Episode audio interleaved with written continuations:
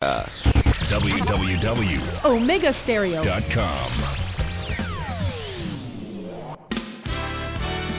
La mejor franja informativa matutina inicia a partir de este momento con un análisis completo del acontecer nacional e internacional.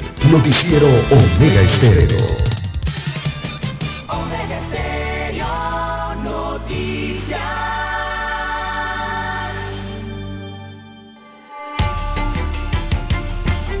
Continuación, los titulares, con los hechos que son noticias hoy.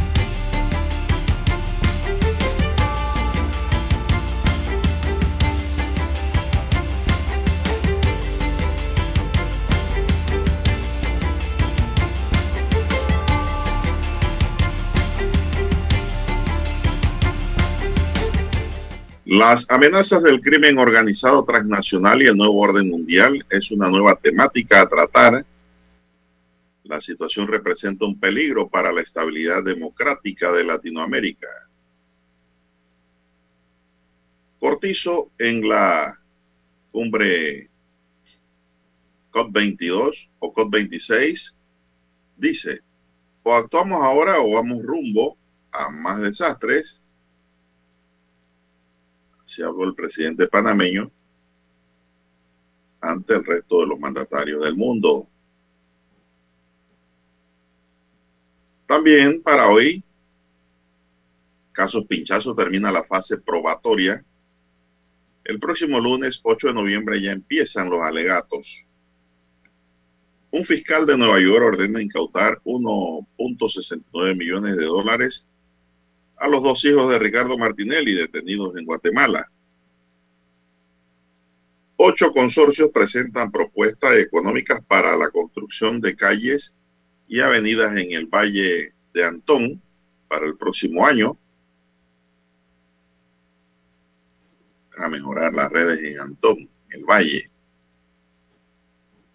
Panamá sin muertes por COVID-19 en las últimas 24 horas. Se reportan solo 72 casos nuevos.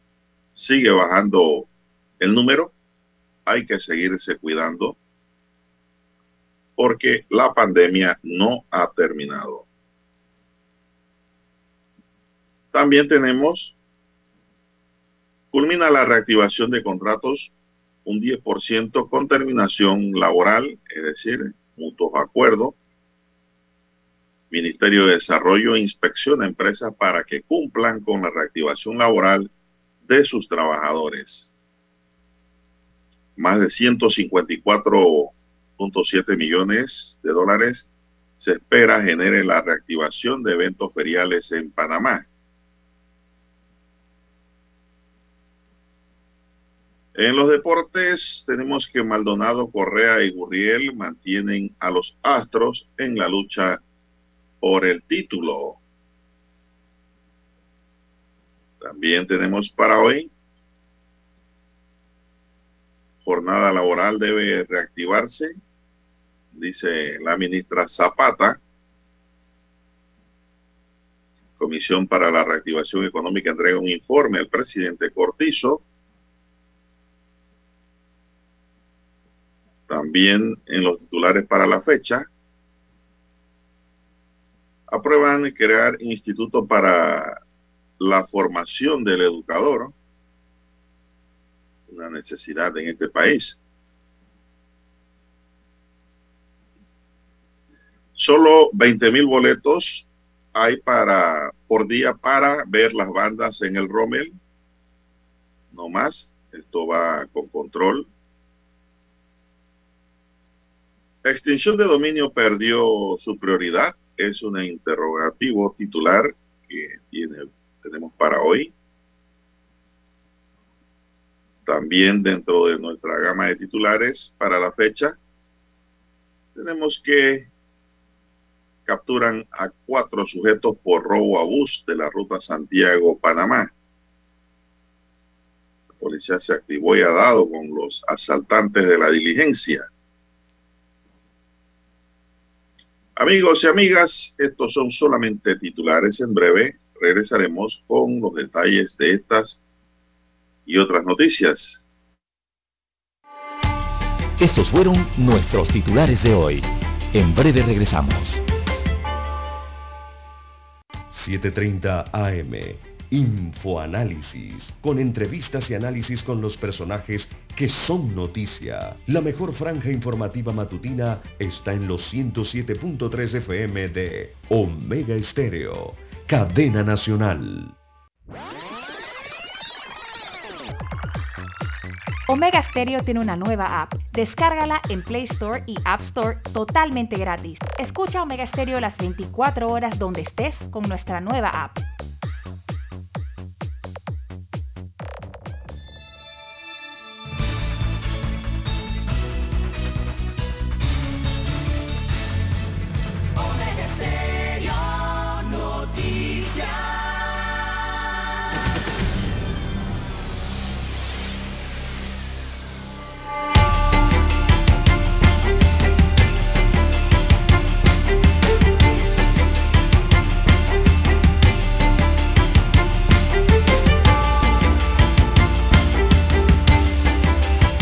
Amigos y amigas, muy buenos días. Hoy es martes 2 de noviembre del año 2021, Día de los Difuntos. En el tablero de controles está don Daniel Arauz Pinto. En la mesa informativa les saludamos. César Lara.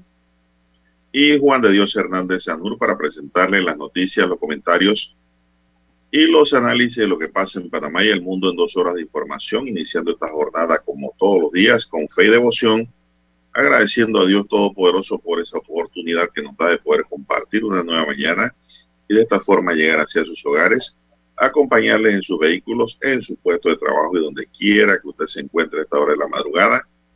Pedimos para todos salud, divino tesoro, seguridad y protección, sabiduría y mucha fe mi línea directa de comunicación para mantener la interactividad es el WhatsApp. Anote el número, téngalo allí, su número amigo, doble seis, catorce, catorce, cuarenta y cinco.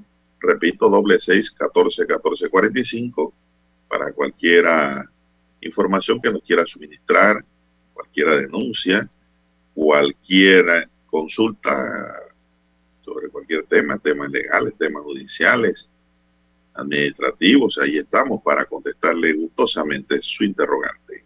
Don César Lara está en el Twitter también. Lara conversa con oyentes. ¿Cuál es su cuenta, Lara? Buenos días, estamos en las redes sociales en arroba César Lara R, arroba César Lara R, es mi cuenta en la red social Twitter, también la utilizo para Instagram. Ahí puede enviar sus mensajes, sus comentarios, denuncias, fotodenuncias, reporte del tráfico temprano por la mañana. Recuerde esos incidentes o ya los accidentes. Bueno, todo eso usted lo puede reportar allí, lo que usted se encuentre sobre la vía, lo reporta ahí esas cuentas, información que le sirve al resto de los conductores para tomar mejores decisiones. ¿Cómo amanece para hoy, don Juan de Dios? 2 Bueno, de noviembre.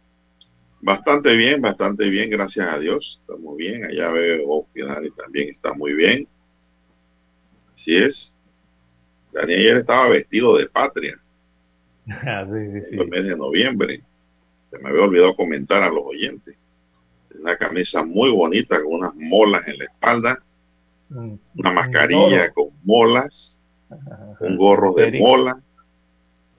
Eh, ayer, bueno, y ayer, eh, ayer, mucha gente, Lara, sobre todo en las instituciones públicas, estaban vestidos de patria. La gente estaba esperando las fiestas patrias, y la están esperando, y la estamos esperando de verdad. ¿Y usted cómo está? Muy bien, don Juan de Dios, desde el centro geográfico del país, eh, la cabecera de la provincia de Coclé, en Penonomé, ¿verdad? A unos 148 kilómetros de allá donde usted se ubica en, los, en Ciudad Capital. Bueno, don Juan de Dios, un amanecer acá eh, algo eh, semidespejado, podríamos decir, con algo de nubosidad.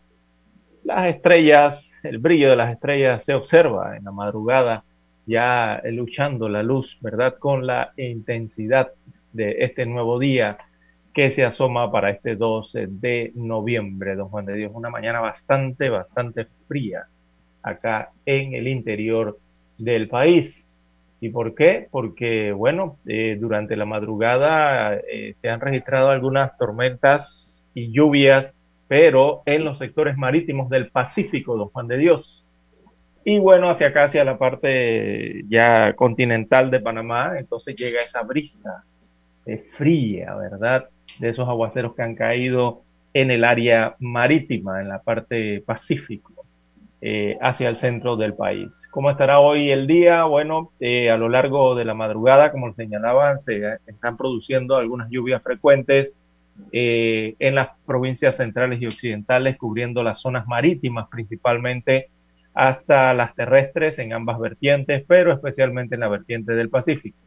Así que la frecuencia e intensidad de las lluvias y tormentas tienen potencial de producir inundaciones sectorizadas eso hay que estar pendiente para el resto del día. Podría haber crecidas de ríos y deslizamientos al sur de Veraguas. Es la prevención que se hace allí. También en los sectores de la península de Azuero. Eh, habrán otras celdas de tormentas de variada intensidad. Se prevén en el Golfo de Panamá, avanzada la madrugada. Y también con potencial de ingresar al sur de Darién y los sectores de Panamá Este, también el centro y oeste. Eh, de la provincia de Panamá. Eh, bueno, así estará el clima para el día de hoy. Hay condiciones bastante cambiantes. Hay una zona, en la zona de convergencia intertropical, entonces hay un sistema de baja presión. Eso va a estar produciendo a lo largo del día que, eh, bueno, se verá el sol y de repente lloverá, don Juan de Dios, en algún momento del día, ¿no?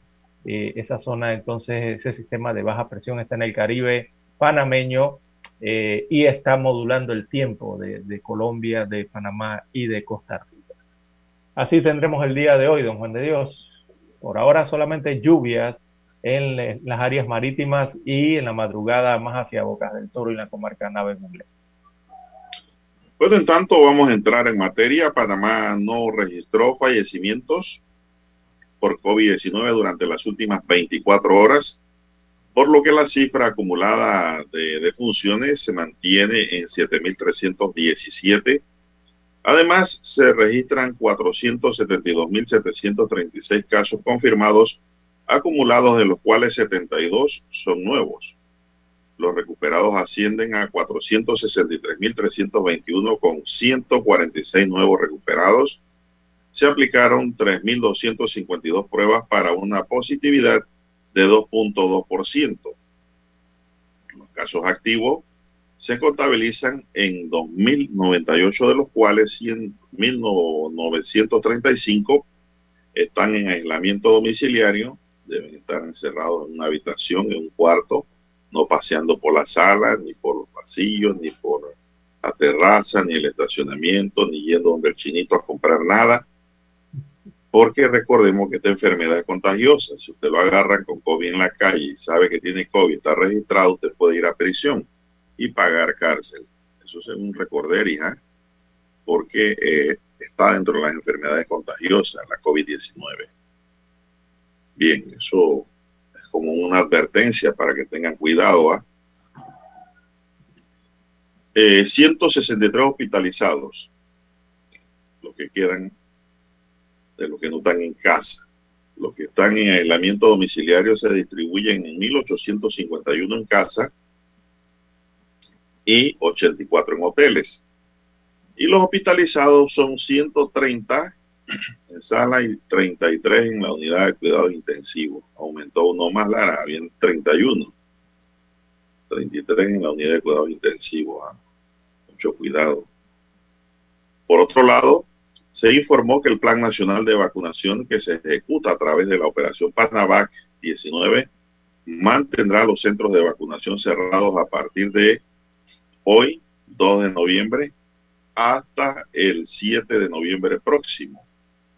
El proceso de vacunación se reanudará el próximo 8 de noviembre, o sea, lunes. Los centros de hisopado funcionarán en su horario habitual en el Estadio Nacional Rotcarú y el Estadio Emilio Rollo detrás de la Arena Roberto Durán en un horario de 7 a 2 y 30 de la tarde. También en los centros de salud del MINSA y policlínicas de la Caja de Seguro Social se efectuarán pruebas de hisopados de hisopados, ¿ah? pongan atención, no es de vacunación. No es de vacunación. Sí, porque la, gente se tiende a confundir. La gente se confunde. No, que allá dijeron que aquí no, no. Hisopado, eso es para determinar si tiene COVID. Exacto. La eh, vacunación ya mismo se lleva a cabo.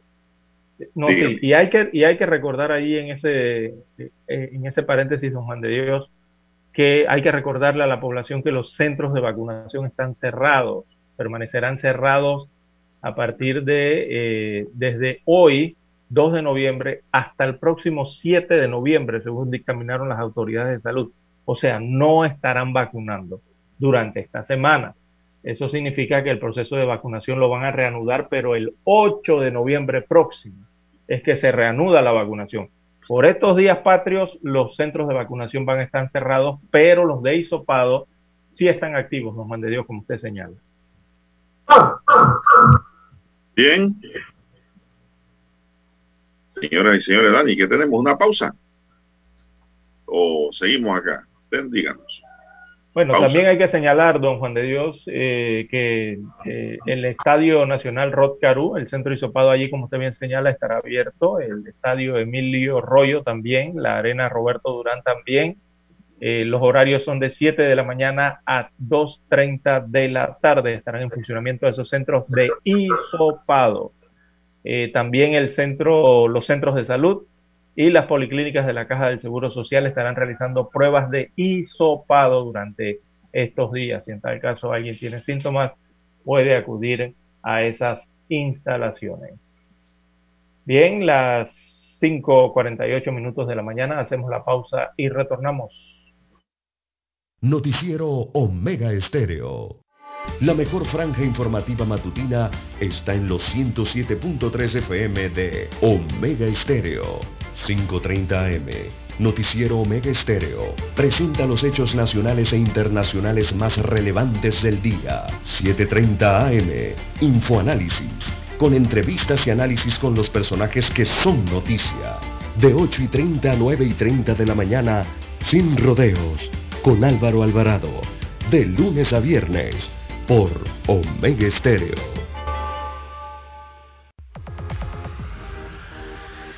Omega Stereo tiene una nueva app. Descárgala en Play Store y App Store totalmente gratis. Escucha Omega Stereo las 24 horas donde estés con nuestra aplicación totalmente nueva.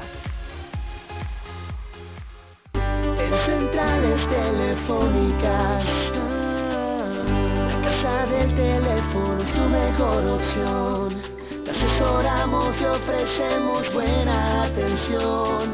Con años de experiencia trabajando para ti. La casa del teléfono, ubicados en Via Brasil y lista hermosa. La casa del teléfono, líder de telecomunicaciones. La casa del teléfono,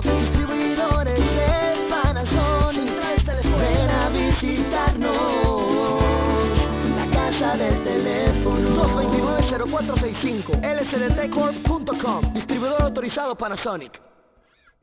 Para anunciarse en Omega Estéreo, marque el 269-2237.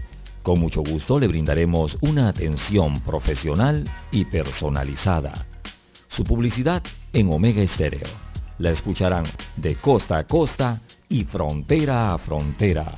Contáctenos 269-2237. Gracias.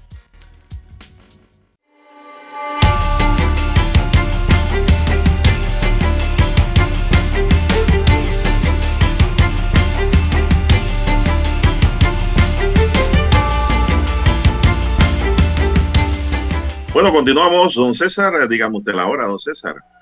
Bien, tenemos las 5.51 minutos de la mañana en todo el territorio nacional. A esta hora podemos informar que la fase probatoria en el juicio oral que se le sigue al expresidente de la República, Ricardo Martinelli, señalado por la presunta comisión de los delitos de interceptación de telecomunicaciones, seguimiento, persecución y vigilancia sin autorización judicial, terminó ayer. Durante este sexagésimo quinto día, imagínense cómo pasa el tiempo, sexagésimo quinto, van 65 días de sesión. Se concluyó con el desahogo probatorio por parte de la defensa técnica particular, el cual consistió en una prueba testimonial, 11 pruebas documentales y una prueba pericial. Al principio del juicio, la defensa del exmandatario planteó que presentarían al menos 40 pruebas, pero no, se redujeron a 11 Lara. Uno de los abogados querellantes de nombre Nicomedes Castillo cuestionó a los abogados defensores de Martinelli luego de terminar repentinamente con la presentación de sus pruebas. Castillo señaló que en la mañana la defensa del señor Martinelli culminó con la presentación de sus pruebas, su caudal probatorio, y aseguró que el caudal solamente tiene el nombre, más nada. Sostuvo que increíblemente una defensa tan nutrida como la que tiene el expresidente presentó solamente nueve pruebas documentales, de las cuales cuatro eran dirigidas a temas de peculado que asegura no están relacionadas con la causa que se ventila. Al respecto, el abogado Alfredo Ballerino, miembro del equipo de defensa de Martinelli, manifestó este lunes que no hay forma humana de que la fiscalía gane el juicio por supuestos pinchazos. El Tribunal de Juicio del Primer Circuito Judicial de Panamá está integrado por tres juezas. Durante este acto de audiencia, el Ministerio Público estuvo representado por las fiscales Diana Calender, Aurelio Vázquez, eh,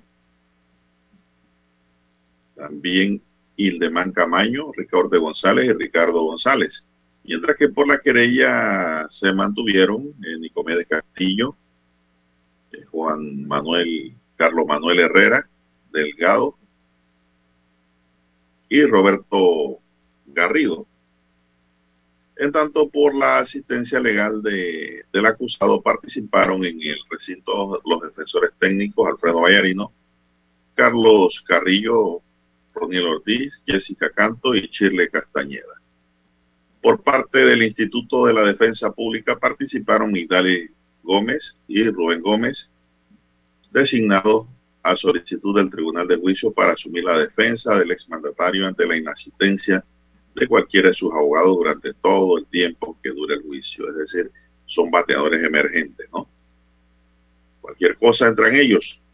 Son decisiones que toman los, los jueces porque a veces se da de que por lo más mínimo los abogados no acuden, no van, se declaran enfermos o los declaran enfermos, como usted quiera, y se suspenden las audiencias. El juicio oral continuará el lunes 8 de noviembre a las 2 de la tarde ya en el salón número 1 de las instalaciones del sistema penal acusatorio en Plaza Aura, donde se iniciará con la fase de alegatos finales de las partes intervinientes. Así es. Esto está pues el lunes en adelante. Dígame entonces. Esto ha sido sorpresivo, don Juan de Dios, eh, en esta audiencia ¿no? de los pinchazos eh, de Martinelli, esta forma catalogada por, eh, como abrupta entonces de la defensa de, suspender lo que es la presentación de pruebas con la que los las juezas en este caso debieron dar por cerrada esta fase del juicio por la presunta comisión del delito de interceptaciones de telecomunicaciones, conocido por todos como eh, el juicio de los pinchazos. Así es. Bueno, bueno eh, tanto los fiscales del Ministerio Público como los abogados eh, de los querellantes, en este caso Mitchell Doynes y Balvina Herrera, indicaron al tribunal que las intenciones de la defensa no eran de buena fe ello en razón de que en días anteriores eh, no habían anunciado finalizar la presentación de pruebas eh, en esta eh, hasta el primero de noviembre, ¿no? Además, o sea que no anunciaron concluir el primero de noviembre. se tendrá entonces que dar oportunidad para escuchar a, a las 49 víctimas registradas en el proceso la, mm, la única eh, querellante que se encuentra en el eh, recinto en Plaza Ágora, donde en menos de dos horas eh, se celebrará las sesiones, era Balbina Herrera el día de ayer. según los videos era la que estaba presente. Entonces, tras escuchar argumentos de la parte o de las partes, las juezas Ivete François Vega y Jennifer Saavedra Naranjo y también Marisol eh, Osorio Leighton determinaron que la fase de alegatos finales se dará el próximo lunes 8 de noviembre, como usted bien señala, don Juan de Dios. Así que esa jornada iniciará a las 2 de la tarde el próximo lunes 8 y cada uno de los eh, intervinientes en el proceso tendrá que hacer, eh, tendrá aproximadamente una hora para plantear su alegato. También se tendrá la participación de las 49 víctimas de las escuchas ilegales. Eh, estas son las víctimas que ya están anotadas ¿no? para, para esta fase. Así es. Eso es lo que se va a registrar el próximo lunes, como usted bien eh, señala, don Juan de Dios. Pero hay muchas reacciones debido al tema de que se suspendió eh, prácticamente de forma abrupta eh, lo que es el desahogo probatorio en el juicio del caso de los pinchazos, esto por parte de la defensa del expresidente constitucional de la República. culminada esa sesión, el fiscal Ricardo González expresó que estaban conscientes de que la defensa del acusado podría hacer eh, dicha petición en vista de que no eh, habían tenido la capacidad y la posibilidad de buscar a sus testigos. Dijo que una prueba eh, testimonial, una pericial y 11 documentales no son para nada un proceso de esta eh, envergadura, ¿no? Eh, condenó este, este fiscal, Ricardo González, eh, la forma en que se dio todo por, se dio toda esta parte del proceso, ¿no? Iniciado el pasado 23 de julio por parte de la defensa. Carlos Herrera Delgado, abogado del querellante Michel Doens, también opinó ayer, dijo que esperaban que la defensa presentara más testigos. Querían sorprendernos para el día de hoy, o sea, ayer, ¿no?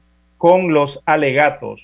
Nosotros tenemos eh, que ser bien responsables y estamos eh, preparados desde hace mucho tiempo, señaló Carlos Herrera Delgado. Em, agregó que no se trata de lo que piensen los tres o cuatro abogados querellantes, sino que está de por medio la necesidad de escuchar a las víctimas, eh, agregó. Así que Herrera, por su parte, indicó que la forma abrupta en que la defensa del expresidente Martinelli finalizó eh, su presentación de pruebas solo significa que los testigos que tenían se echaron para atrás. Ellos están demasiado desesperados. El propio Martinelli eh, pero en el fondo saben que los testigos se les echaron para atrás. Esto también se notó con un grupo de personas que llevaron como medida de, presión en este caso, eh, pero el juicio de lo es lo que el juicio es lo que da se da dentro, entonces dentro de la sala, ¿no? A pesar de que afuera haya personas eh, arengando. Bueno, por porque es lo que hacen en estos juicios, ¿no? Bueno, eso, eso, Lara, es lo que dicen los querellantes, ¿no? Exacto. Eh, los defensores dicen todo lo contrario, que ellos están sobrados para ganar el caso, ¿no? Esto... parte y parte, don Juan de Dios. Sí, claro. Claro, nadie dice que va a perder. Eh, así es. Alfredo Vallarino del equipo del expresidente eh, dijo ayer, por su parte, esto en cuanto a los defensores de Martinelli, eh, expresó más bien que las pruebas testimoniales, las documentales y las periciales que presentarán en el juicio o que presentaron ya en el juicio mostraron que hay una clara manipulación. En eso se centran entonces los abogados de la defensa eh, de Martinelli. Que a la defensa entonces no le corresponde demostrar la inocencia de Martinelli. Bueno, es lo que dice Alfredo Vallarino, abro comillas, le cito. Eso él ya lo tiene. Lo que le eh, correspondía a la fiscalía era eh, desmontar la, demostrar en, este caso el tema de la culpabilidad. Eh, básicamente lo que dice el abogado Alfredo Vallarino, que es del equipo del mandatario. Vamos a escuchar el himno nacional. Adelante.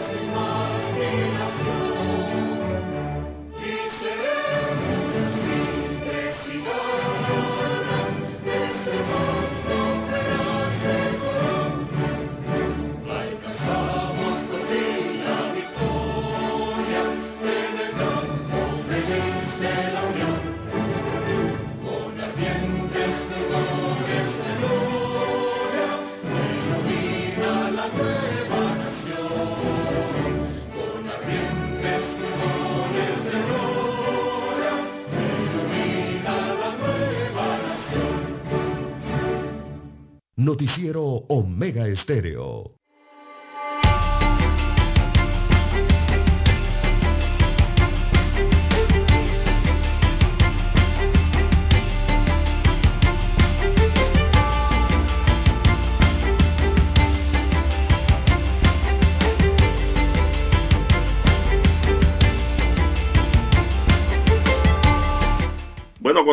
Señoras y señores. Bueno, Lara, no sé si tienes algo más para concluir las ideas que estabas viendo sobre el caso de los pinchazos. Básicamente lo que se dio ayer, lo que se dio en este caso de los pinchazos y espionaje. Bueno, la, resumiendo, la, los querellantes de Irán y la fiscalía también, bueno, se agotaron, no tienen las pruebas, están entregando las armas. ¿No? porque debe haber igualdad de armas en el sistema penal acusatorio, que es un principio general para aplicarse en lo que es el debido proceso. Y, la defensa de Martinelli dirá, no, estamos sobrados ya, ¿para qué más pruebas? ¿Para qué vamos a tirar más guantes? Vamos a ganar con lo que tenemos. Así, así se resume esto, Lara. Estrategias, ¿no? Eh, no, son a, veces, eh, bueno, sí, a, veces... Es una decisión de estrategia. Sí, también, ¿no? O no tienen los testigos, como dijo uno de los abogados ahí. Eso pasa. Cuando uno cita testigos, hay veces que a última hora los testigos se echan para atrás y no van a la audiencia larga. Eso es un problema eh, para el abogado que los presenta. Amén de que los abogados ya saben que por la corte anda circulando un proyecto de fallo que le favorece a Martinelli, que lo hizo el señor Sedalice, ¿no? ¿Verdad?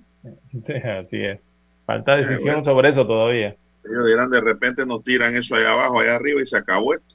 Todo el mundo va a tomar el café y que es lo que le gusta el café y lo que otros té, qué sé yo, chocolate, paga lo que debe, ¿no? Así que vamos a ver.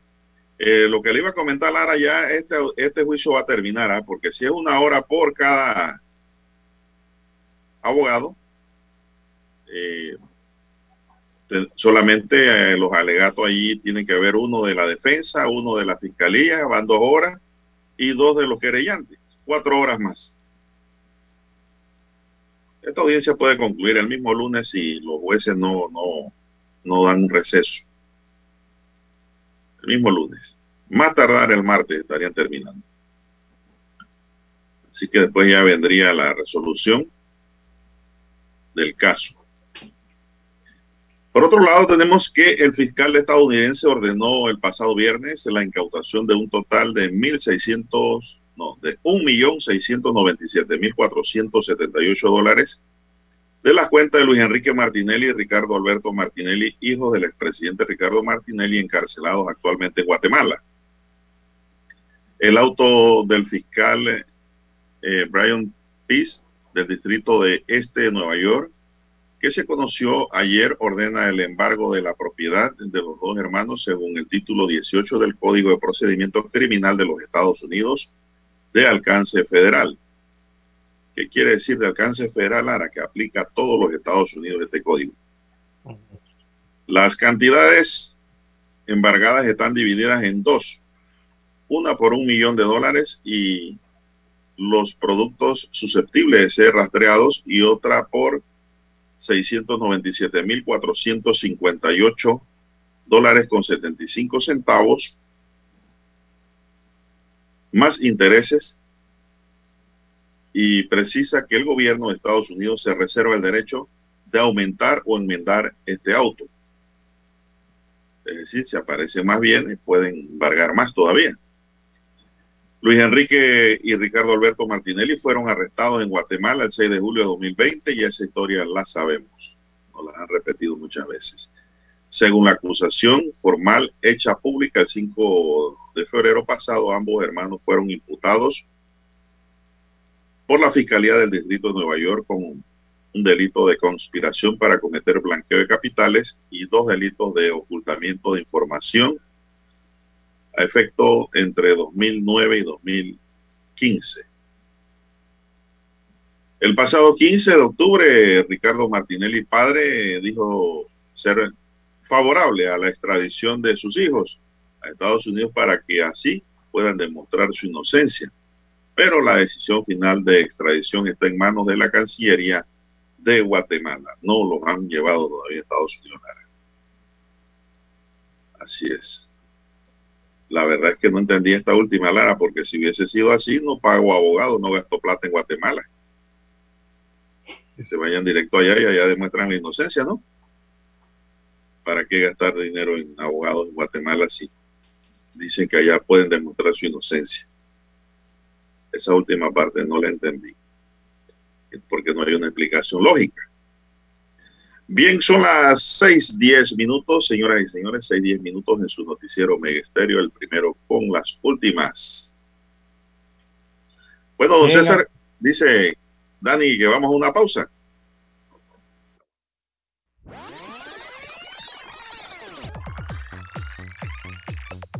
Omega Stereo tiene una nueva app. Descárgala en Play Store y App Store totalmente gratis. Escucha Omega Stereo las 24 horas donde estés con nuestra aplicación 100% renovada.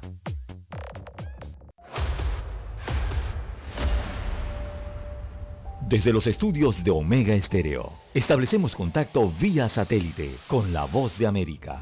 Desde Washington, presentamos el reportaje internacional.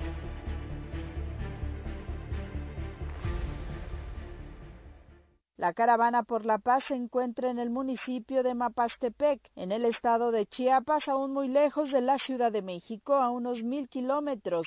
Este fin de semana el contingente, que según las autoridades está integrado por unas 1.200 personas, rechazó el ofrecimiento del Instituto Nacional de Migración de emitir tarjetas de visitante por razones humanitarias a los grupos vulnerables, integrados por mujeres embarazadas, menores de edad, personas con discapacidad y enfermas. Además, se les propuso trasladar a los migrantes a diversos estados del país para brindarles atención en sus trámites, así como proporcionarles alojamiento en albergues de puertas abiertas y alimentación, y otorgarles residencia permanente con resoluciones definitivas de refugio emitidas por la Comisión Mexicana de Ayuda a Refugiados. Durante las conversaciones con autoridades, los activistas Irineo Mujica Arzate, director de Pueblos Sin Fronteras, y Luis García Villagrán, coordinador del Centro de Dignificación Humana, han asumido la representación de los migrantes.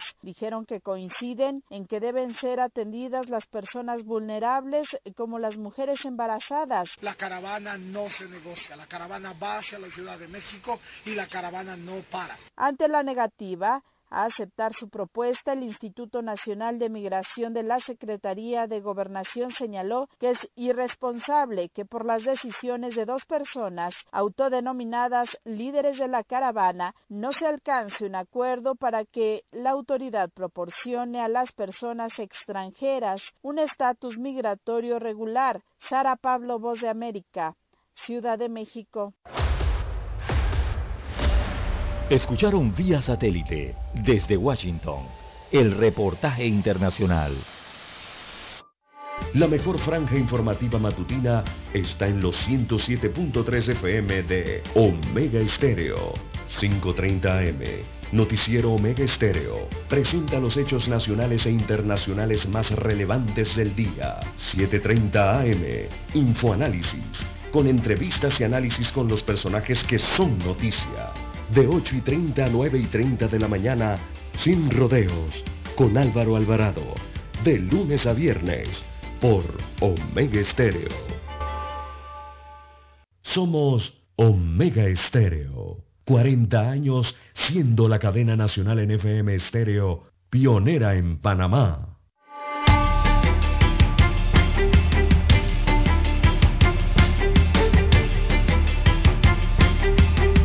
Continuamos. Bueno, la policía ha trabajado rápido, Lara, tratando de ubicar a los bandidos que asaltaron la diligencia. La diligencia. Eso eran los términos que se usaban en el viejo oeste, ¿no? Tres hombres y una mujer fueron aprendidas por agentes policiales en el distrito de Penonomé, presuntamente vinculados a un hecho delictivo, o sea, al robo a mano armada realizado a un bus de la ruta Santiago-Panamá. El hecho delincuencial se registró la madrugada de este domingo, específicamente en el Roble de Aguadulce, en la provincia de Coclé. Se conoció que los delincuentes armados se hicieron pasar por pasajeros y una vez entraron al bus, eh, llevaron al conductor y pasajeros a un sitio solitario en Aguadulce y se llevaron sus pertenencias. La Fiscalía Regional de Coclé lleva una investigación por este delito de robo y la situación pues se le va a tornar muy difícil ahora a, esto, a estas tres personas sospechosas. Esto, pero cuando yo veo Lara sospechosa, como que ya esto dejan de ser sospechosa porque la fiscalía lo va a llevar a audiencia ante el juez. Al acusatorio, rápido. Sí, eh, bueno, pero es que tú tienes que estar seguro, ¿no? De que esos son. En las próximas horas, tres hombres. Así es, en las próximas horas, tres hombres y una mujer serán puestos ante un juez de garantías por estar implicados en el robo, en el perjuicio de los pasajeros y conductor y secretario, el pago de un bus de la ruta Santiago-Panamá, de San Pasa. Eh, la comisionada Liliana López, jefa de la zona policial de Coclé, informó que en el punto de control eh, divisaron un vehículo con cuatro pasajeros, dentro tres hombres y una mujer.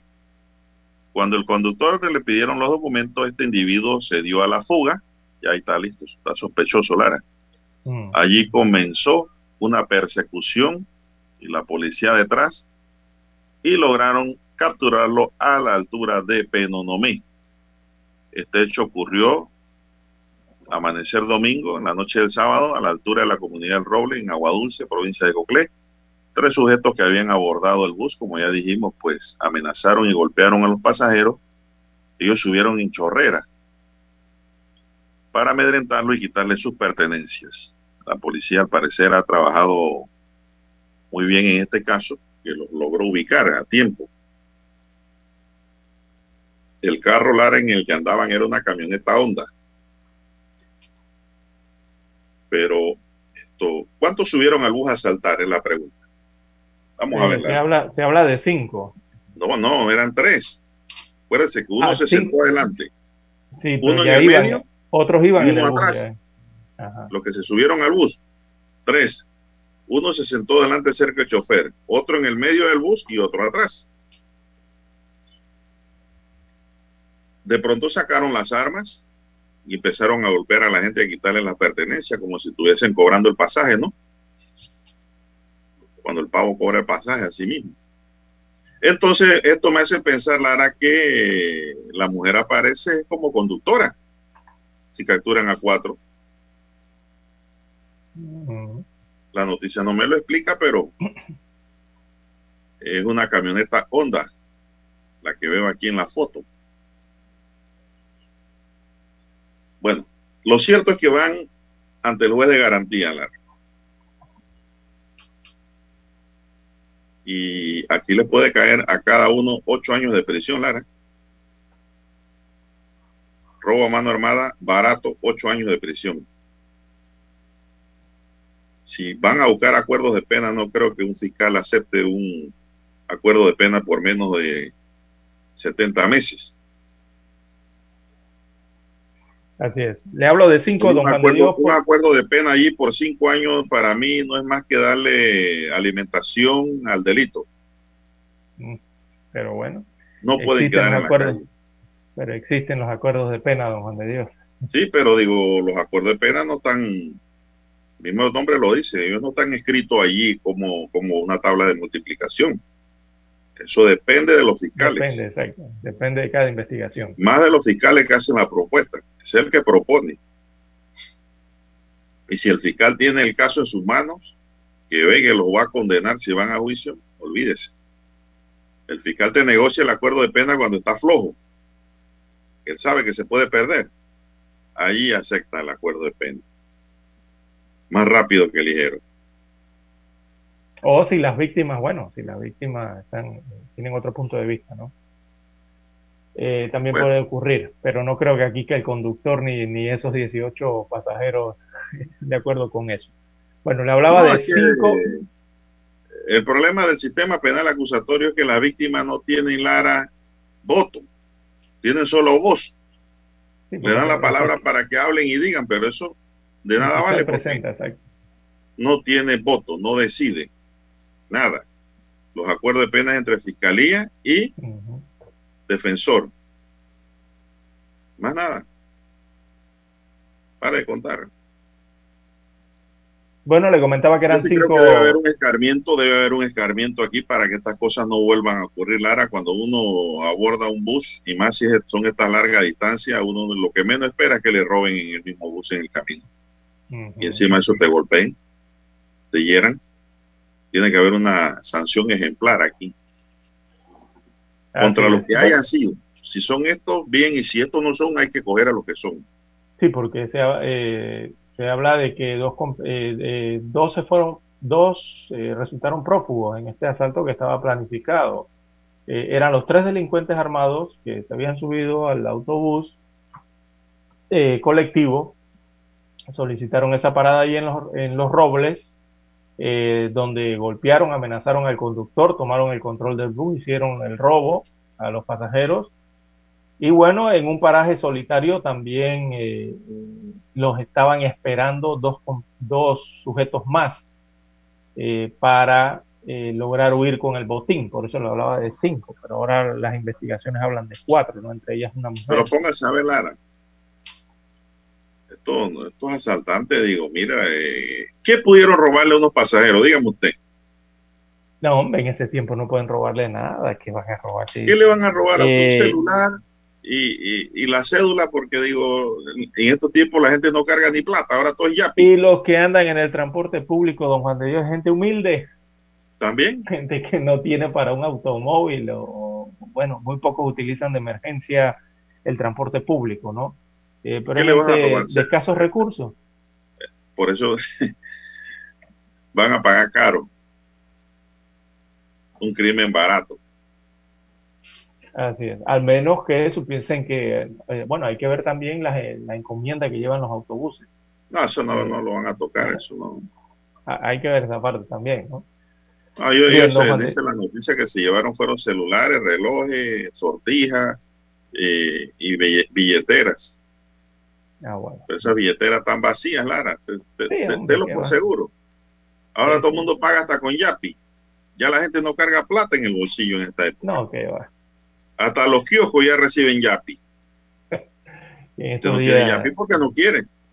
No, no, no, no. cada vez que voy al banco eh, me piden que lo utilice, pero yo les digo que lo voy a utilizar y nunca lo activo, ni ese ni la banca en línea. Ahí constantemente me dan un código nuevo para activar porque eso tiene una vigencia, ¿no? Pero mire que usted que no la activo. Yo he visto gente en los supermercados pagando un litro de leche con Yapi. Mire usted. Dinero plástico, dinero cibernético. Eh, y, eso le da más seguridad al usuario también. Bueno, yo me manejo un poquito con las tarjetas. Eh, creo que. Bueno, también es dinero plástico. Sí, es lo mismo, ¿no? Eh, don Juan de Dios, y, y, ahora que habla usted de ese YAPI, oiga, hay que, dar, hay que hacerle una recomendación. Yo no sé qué es lo que está pasando en el municipio de Panamá, don Juan de Dios, la alcaldía de Panamá fui, a retirar, fui a retirar mi matrícula de circulación, mi placa del automóvil del mes de octubre, eh, la semana pasada. Oiga, y me encontré con la sorpresa que allí no se puede pagar, nada más se puede pagar con Mastercard, American Express y Visa. Pero usted no puede, y usted no puede pagar con sistema clave. No, no tienen sistema clave, don Juan de Dios. No se puede pagar con sistema clave. Oiga, yo le, Exacto, vengo y yo le pregunto a los funcionarios de la alcaldía que tenían su carrera ahí, le pregunto, una, una consulta con ustedes, amigos. Oiga, recursos humanos, ¿cómo les paga a ustedes sus quincenas?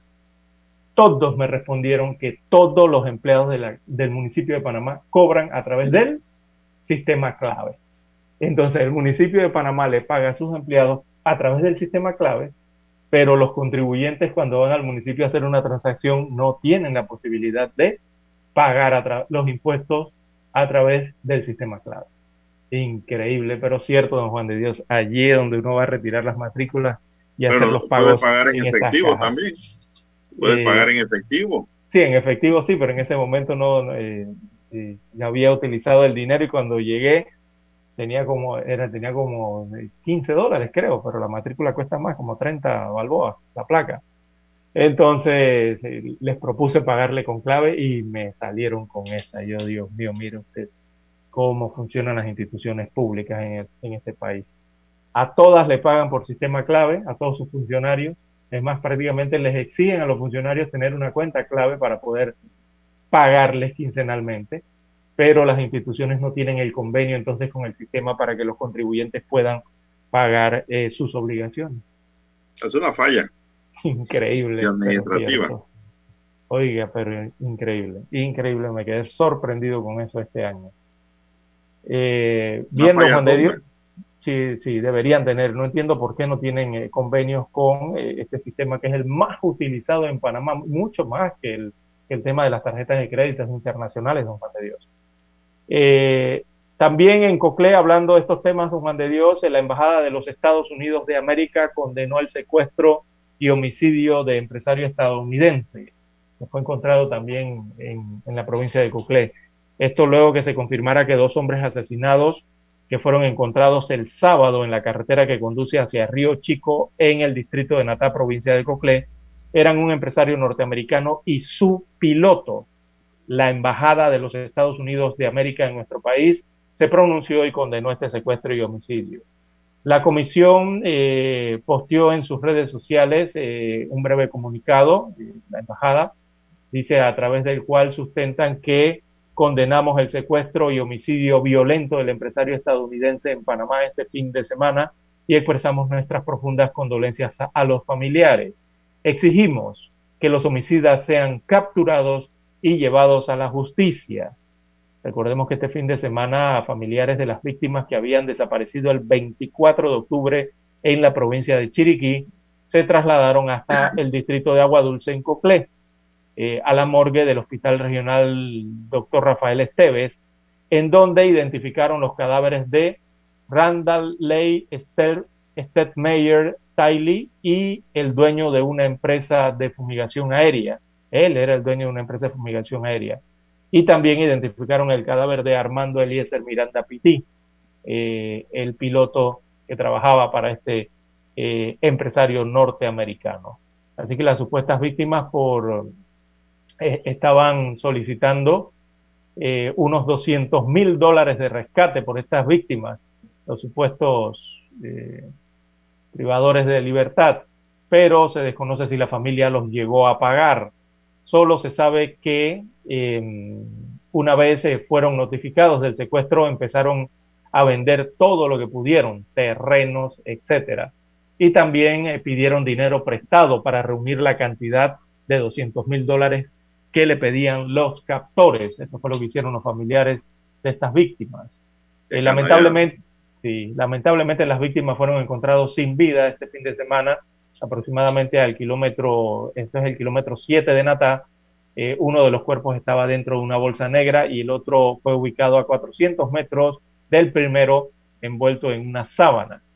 Así que desde el pasado domingo, cuando desaparecieron estas víctimas en zona provincia de Veraguas, lugar donde se habían trasladado para concretar un contrato de fumigación aérea, eh, no se había sabido, no se sabía nada. Entonces, de Ruth eh, Saucedo, que es la secretaria de la empresa del norteamericano, y a la fecha se desconoce si está viva o si está muerta esta tercera persona, que es una fémina. Qué barbaridad. Vamos a hacer una pequeña pausa porque tenemos que escuchar el periódico, señoras y señores. Infoanálisis. De lunes a viernes de 7 y 30 a 8 y 30 de la mañana por los 107.3 FM de Omega Estéreo. Con Guillermo Antonio Adames, Rubén Darío Murgas y Milton Enríquez. Infoanálisis. El programa para gente inteligente como usted.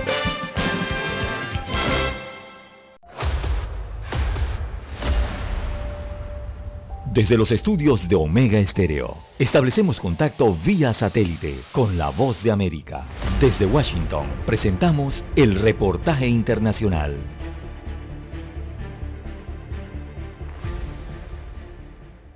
American Airlines canceló cientos de vuelos debido a problemas de escasez de personal, lo cual arruinó los planes de fin de semana de decenas de miles de viajeros. Para el domingo en la tarde, la compañía había cancelado más de 900 vuelos, es decir, la tercera parte de su programación diaria, después de suspender otros 900 en los dos días anteriores, según el servicio en línea de monitoreo de vuelos Flight Aware. La agencia AP informa que una portavoz de la compañía señaló que la aerolínea anticipa una mejoría considerable, aunque habrá, en sus palabras, algún impacto residual del fin de semana. Los problemas de American comenzaron cuando fuertes vientos provocaron el cierre en ciertos momentos de su mayor centro de operaciones, el Aeropuerto Internacional Dallas-Fort Worth, y ello impidió que la aerolínea utilizara todas las pistas. Eso complicó los planes para que American tuviera las tripulaciones listas para los siguientes vuelos, lo cual provocó alteraciones en el proceso. La cifra de vuelos cancelados y demorados aumentó en cantidad y alcance geográfico durante el fin de semana. Aproximadamente dos terceras partes de las cancelaciones se debieron a la falta de sobrecargos en los lugares indicados y casi todas las demás cancelaciones se debieron a una escasez de pilotos, según cifras internas a las que la agencia AP tuvo acceso. Los sindicatos de American han advertido durante meses que la aerolínea estaba programando más vuelos de los que su personal podía manejar, dejando a los empleados sin margen de error ante problemas del mal clima. Leonardo Bonet, Voz de América, Washington. Escucharon vía satélite desde Washington el reportaje internacional. Omega Estéreo, 24 horas en FM Estéreo. Problemas de tierra, accidentes graves, reclamos a aseguradoras, incumplimientos de contratos, reclamos de herencias, todo asunto civil y penal, consulte al 6614-1445. Ahora contamos con el servicio de asesoría, confección de pliegos de cargos, impugnación y defensa en materia de contrataciones públicas. 6614-1445. Licenciados Juan de Dios Hernández Sanjur y Belkis Hernández Díaz.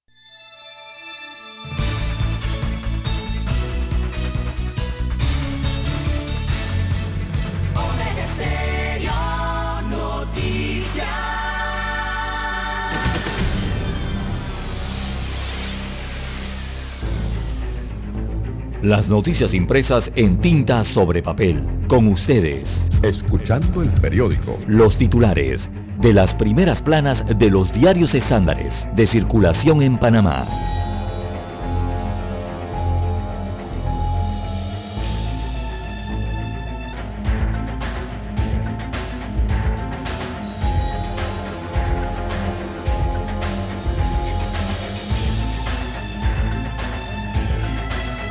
Bien, señoras y señores, de inmediato entramos con los titulares. El diario La Estrella de Panamá nos dice las amenazas del crimen organizado transnacional y el nuevo orden mundial es un tema de análisis para el mundo. La situación representa un peligro para la estabilidad democrática también de América Latina, destaca el estudio. ¿Qué tan capaces serán los gobiernos de atender las amenazas del crimen organizado transnacional?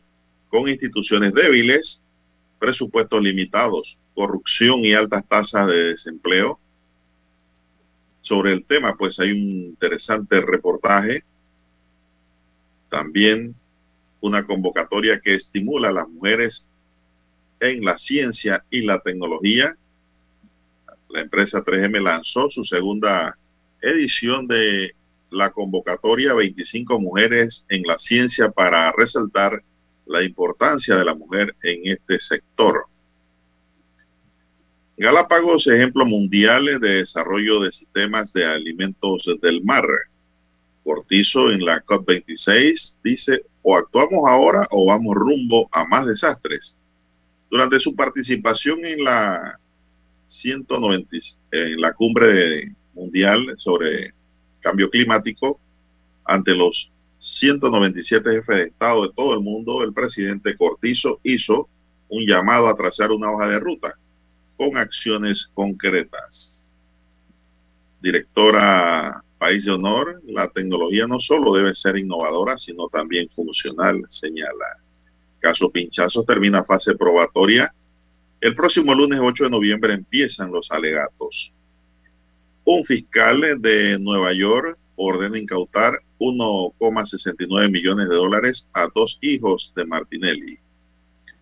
Ocho consorcios presentan propuestas económicas para la construcción de calles y avenidas en el valle. Panamá sin muertes por COVID-19 en las últimas 24 horas. Se reportan solo 72 casos nuevos. También tenemos para hoy culmina la reactivación de contratos, un 10% con terminación laboral.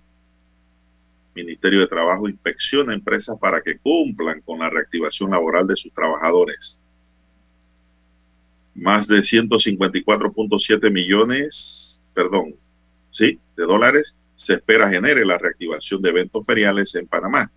Recordemos que ya vamos a arrancar en enero con la Feria de las Flores Así que ahí arranca el evento ferial que viene, ¿no? Pero eso sí, viene todo con medidas de control y bioseguridad. No crean que esto es como antes. ¿eh?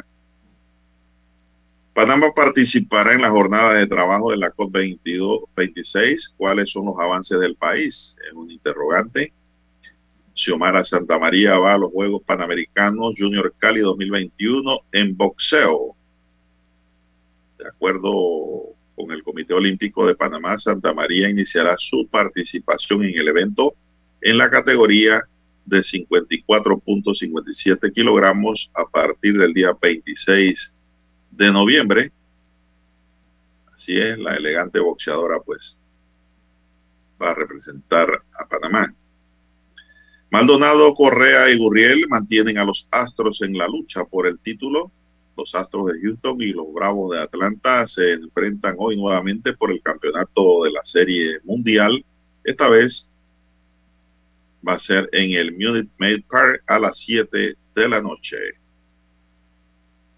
También tenemos para hoy la muerte de un migrante cubano oscurece el avance de la caravana en México. La lucha desalentadora para preservar el aborto legal en Estados Unidos toma auge. Biden anuncia 3 mil millones de financiación climática para afrontar sequías e inundaciones en los países más pobres. Créame que para ahí no entra Panamá. Panamá en el rating mundial dicen que todos estamos bien, estamos chévere aquí. Cuando no es así, pero son los números que envían. El ingreso per cápita. Galápagos, ejemplo mundial de desarrollo de un sistema de alimentos del mar. También es otro titular que hoy nos da el diario La Estrella de Panamá. Bien, estos son los titulares correspondientes a la fecha y de inmediato vamos con los titulares del diario La Prensa. Así es, don Juan de Dios. El diario La Prensa tiene hoy nueve títulos en portada. Destaca su principal titular, 264 políticos eludieron el informe de donaciones. Es un tema de opacidad. En los comicios del año 2019, un total de 264 personas que participaron como candidatos para diferentes cargos de elección popular, tanto en las internas de los partidos como en las elecciones generales, deben al Tribunal Electoral la multa impuesta por no presentar sus informes de ingresos y gastos de campaña. Así que este es el trasfondo de la frustrada amnistía impulsada por la Asamblea Nacional para saltarse la ley electoral. Oiga, eh, vaya y paguen la multa, son 264 nada más. En otros títulos del diario La Prensa, créditos nuevos, eh, veamos, 3.2% por debajo del 2019. Así que el desembolso de nuevos préstamos eh, de la banca creció en septiembre y mejora los datos del año 2020, pero aún está rezagado respecto a los registros previos a la pandemia. También en otros títulos del diario La Prensa, Senacit emprende creación del Centro Regional de Vacunas con 2.5 millones de dólares. Así que el primer reto para crear el Centro Regional de Innovación eh, en vacuna y biofármacos en Panamá es contar con los fondos necesarios. Sorpresa en la audiencia de los pinchazos eh, por el lado de Ricardo Martinelli, en el tema de las escuchas legal ilegales y el juicio que se está siguiendo. Así que de manera abrupta la defensa del expresidente Ricardo Martinelli Berrocale sorprendió la, perdón, suspendió la presentación de pruebas con lo que las juezas dieron por cerrada esta fase clave del juicio por la presunta comisión de los delitos de interceptación de telecomunicaciones y seguimiento, persecución y vigilancia sin autorización judicial. El próximo lunes arranca la fase de alegatos. Así que esto es una sorpresa en esta audiencia. Eh, la defensa entonces suspendió la presentación de pruebas. También en otros títulos del diario La Prensa para hoy tenemos en panorama proyecto de ley 733 o la inútil búsqueda de la impunidad. También en la sección Vivir Más, Rodrigo Méndez, eh, Desnudando el Alma, presenta sus obras pictográficas. También en los deportes, Owls y Raiders eh, se dividen las coronas en la KFL 2021. Este es el fútbol americano Kiwanis. También aparece el martes financiero hoy en la página 5B. Destaca el reporte eh, Franquicias Panameñas reorganiza el negocio. Bueno, y cuando se refieren a franquicias panameñas, se están refiriendo al KFC, a Pizza Hut y a Dairy Queen. Luego de esos duros meses de pandemia, eh, franquicias panameñas eh, en el país anuncia un plan de expansión de sus negocios. Bien, la fotografía principal del diario La Prensa para hoy fue captada en el corregimiento de Juan Díaz, específicamente en el cementerio de Juan Díaz, un día para recordar a los que ya no están. En los tiempos marcados por la pandemia de la COVID-19, desde ayer eh, miles de personas empezaron a acudir a los cementerios para recordar con flores y velas a sus seres queridos fallecidos. La ley 26 de 1941 establece que cada 2 de noviembre en el país se conmemora el Día de los Difuntos para reflexionar y recordar a los que perdieron la vida. La alcaldía de Panamá ordenó para hoy la suspensión de la venta de bebidas alcohólicas, así como las actividades que impliquen ruido. Bien, amigos oyentes, estos son los títulos principales del diario La Prensa para la mañana de hoy. Con ella concluimos la lectura de los principales titulares de los diarios estándares de circulación nacional. Hasta aquí, escuchando el periódico. Las noticias de primera plana, impresas en tinta sobre papel. 7.30 AM Infoanálisis, con entrevistas y análisis con los personajes que son noticia. La mejor franja informativa matutina está en los 107.3 FM de Omega Estéreo, cadena nacional. Para anunciarse en Omega Estéreo, marque el 269-2237. Con mucho gusto le brindaremos una atención profesional y personalizada. Su publicidad en Omega Estéreo la escucharán de costa a costa y frontera a frontera. Contáctenos 269-2237. Gracias.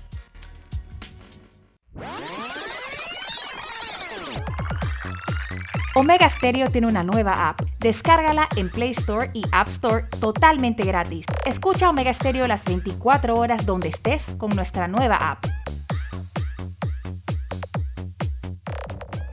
Omega Estéreo, 40 años de innovación.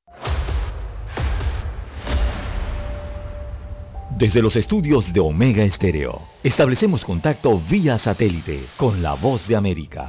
Desde Washington, presentamos el reportaje internacional.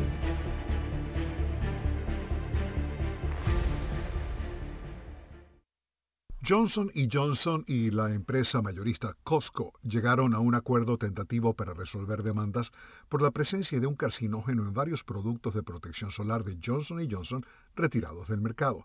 Abogados de las empresas y de los demandantes, en el caso de los productos de protección solar en aerosol de las marcas Neutrogena y Avino, tienen previsto presentar el acuerdo para la aprobación judicial a más tardar el 19 de noviembre.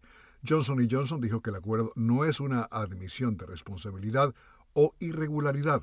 La empresa retiró voluntariamente cuatro productos de protección solar en aerosol de Neutrogena y uno de Avino el 14 de julio pasado, después de encontrar pequeñas cantidades de benceno, un carcinógeno.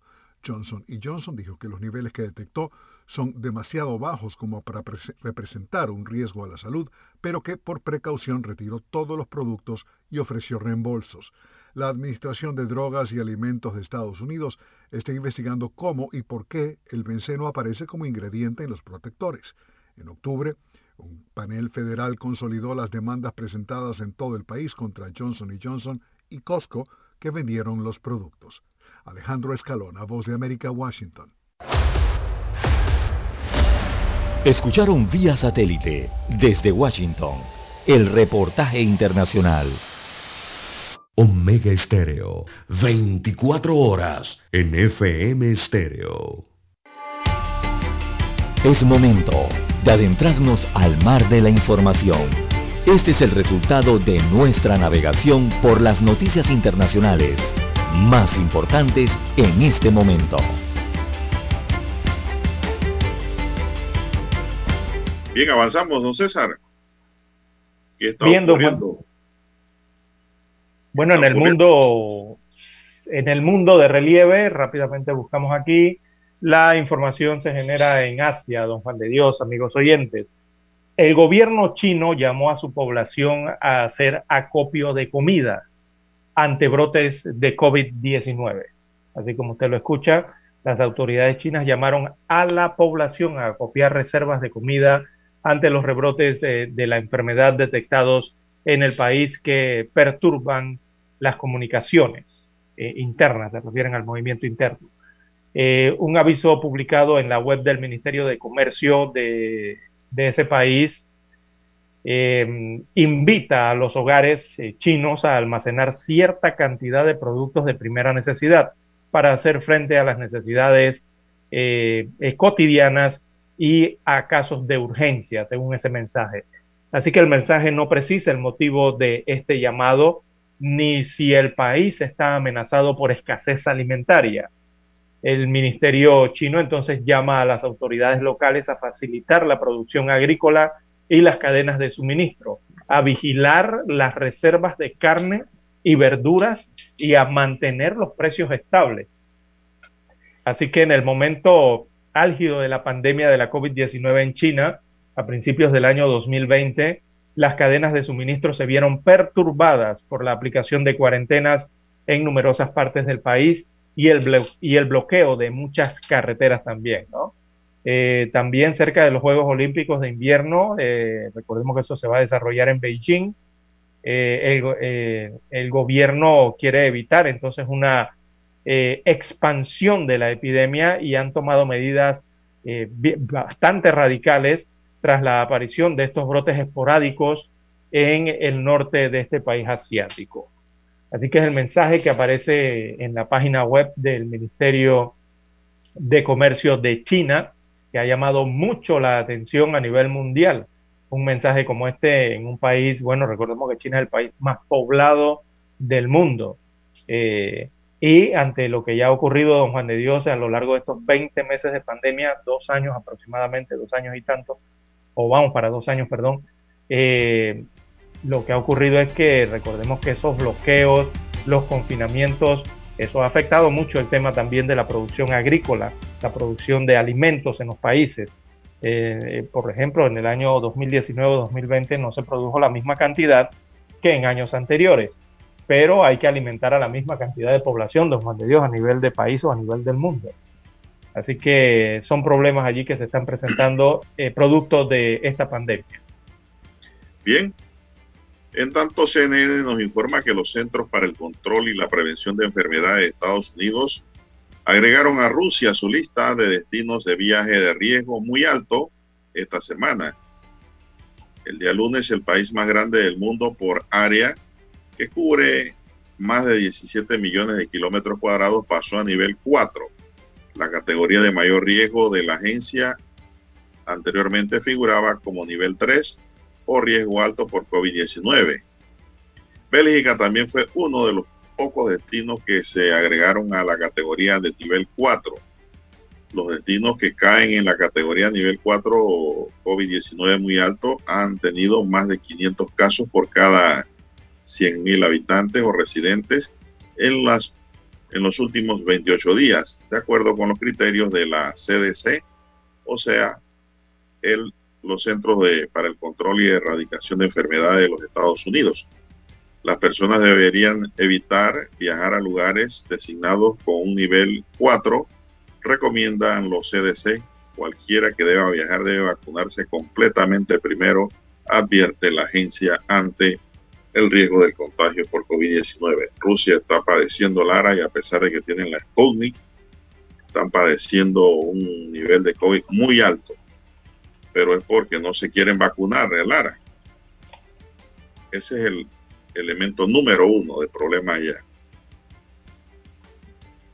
Así es, Juan de Dios. Es lo que está ocurriendo eh, con el COVID en Europa y Francia, bueno, también ha tenido un leve aumento, ¿no?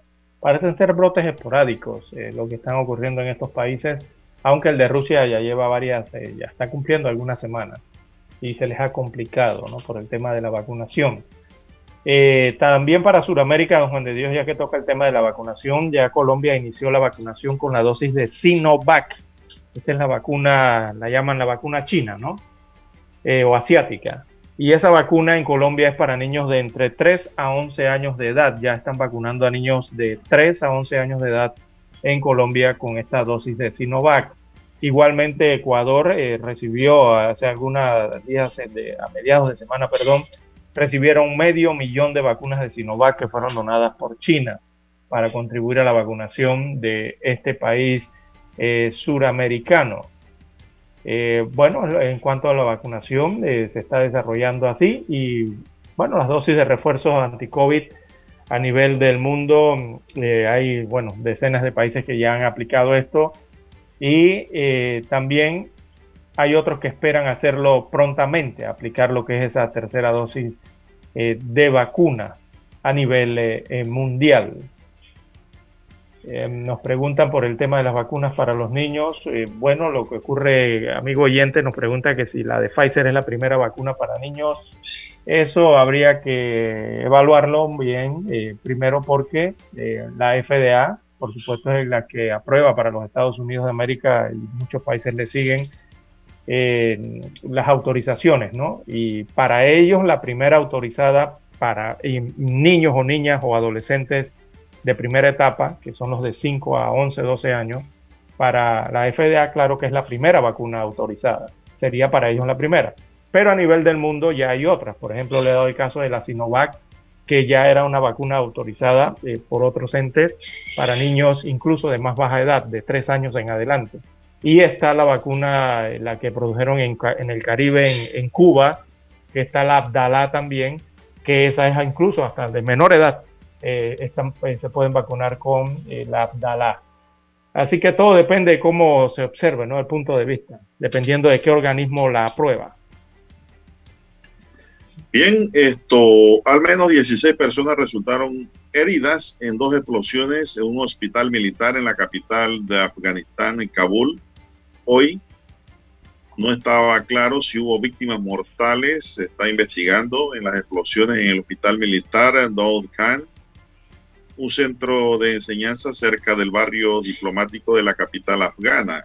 Funcionarios talibanes dijeron que las fuerzas especiales llegaron al lugar. Un médico que trata a los pacientes que ingresan en el centro hospital civil War Akbar Ghana dijo que hasta el momento habían eh, llegado siete personas heridas. Todos eran hombres, dos de ellos se encontraban en estado crítico.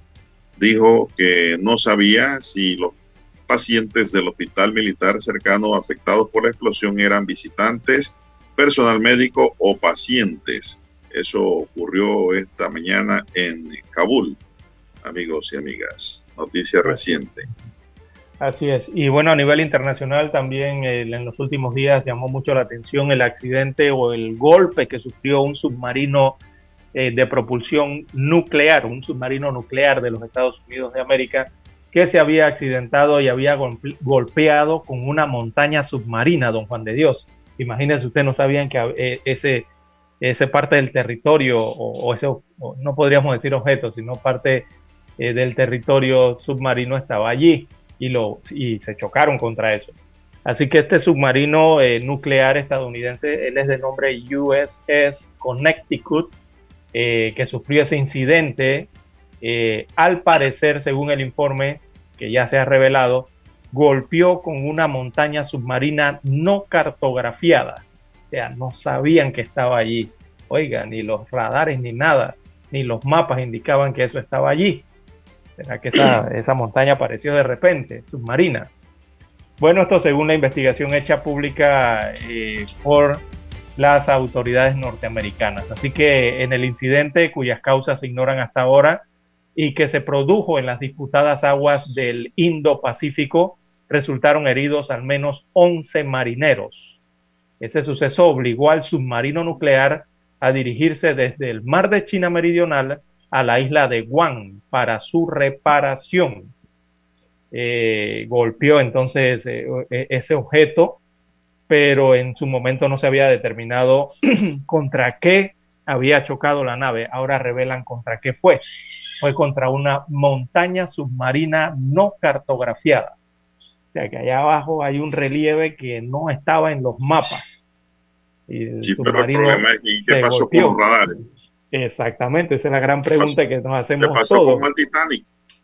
Con el exactamente, con el radar. O es que esa montaña, bueno, sabemos que la Tierra está en constante evolución y movimiento, don Juan de Dios el planeta Tierra, ¿no? Y, es que si no está cartografiada es porque surgió en los últimos tiempos. Exactamente. Y le tocó entonces este submarino que es nuclear, que es lo más peligroso, que utiliza eh, propulsión nuclear, golpear y tener este accidente. Gracias a Dios no pasó a mayores, pero sí eh, hubo daños en, la, en este equipo militar, eh, daños de severos y también muchos lesionados, más de una decena de lesionados producto de este golpe allá en las profundidades del agua Indo-Pacífica. Imagínese usted, que va navegando tranquilo y le aparece allí una isla de repente. Bueno. Un juez de Florida, un juez de Florida desestimó siete de los ocho cargos de lavado de dinero contra el empresario colombiano Alex Saab, según documentos judiciales. Los cargos fueron desestimados sobre la base de las garantías hechas a la República de Cabo Verde durante el proceso de extradición, según muestran documentos judiciales que dio a conocer CNN. La moción de desestimación presentada por el Departamento de Justicia de Estados Unidos decía que el 7 de septiembre de 2020, durante el proceso de extradición, Estados Unidos envió una garantía a través de los canales diplomáticos a la República de Cabo Verde de que SAP no sería procesado ni castigado por más de un cargo de la acusación con el fin de cumplir con la ley de Cabo Verde sobre la pena máxima de prisión. Este es un empresario colombiano, César. Bien, son las 6.59 minutos, señoras y señores, 6.59 minutos. Y me preguntan aquí, don César, un oyente dice, oiga, ustedes todos los años nos explican cómo se ponen la bandera. Queremos poner la bandera y no nos queremos equivocar, porque nos da pena que la pongamos mal. Escribe un oyente. Clara, de todos los años nos brinda esa información. ¿Cómo se eh, coloca la bandera? ¿Hacia dónde va el azul? Exactamente cómo va la bandera. Pero ya vamos a hacer contacto con sede con la voz de América. Así es. Y después le decimos hacia qué lado, hacia qué lado va el azul.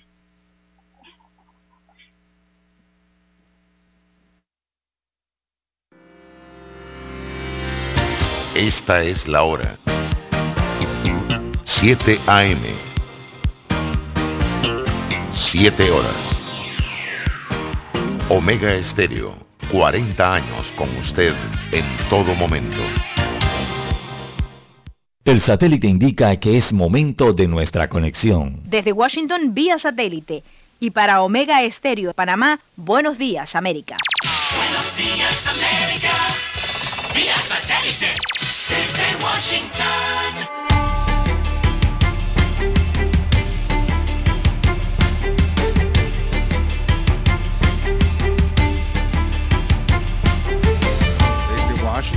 Les informa Henry Llanos ciudadanos nicaragüenses encontraron una razón para la unidad, una protesta contra las elecciones que se celebran el venidero 7 de noviembre. Desde Los Ángeles nos informa Verónica Villafañe. La diáspora nicaragüense en Los Ángeles es dispersa, pero en los últimos años opositores del gobierno de Daniel Ortega se han reunido para expresar su descontento ante lo que sucede en su país. A solo días de la elección presidencial, algunos activistas están organizando una nueva acción de protesta para el 7 de noviembre, mientras coordinan la logística de la manifestación expresan su pesar al no poder votar desde el exterior. La protesta en Los Ángeles no será la única. Tenemos más de 20 países que están participando. Verónica Villafañe, Voz de América, Los Ángeles. Con 206 millones 562 mil personas mayores de 18 años completamente vacunadas contra el nuevo coronavirus, Estados Unidos ha informado que en su camino para frenar la pandemia, el 80% de toda su población ya ha recibido la pauta completa del fármaco.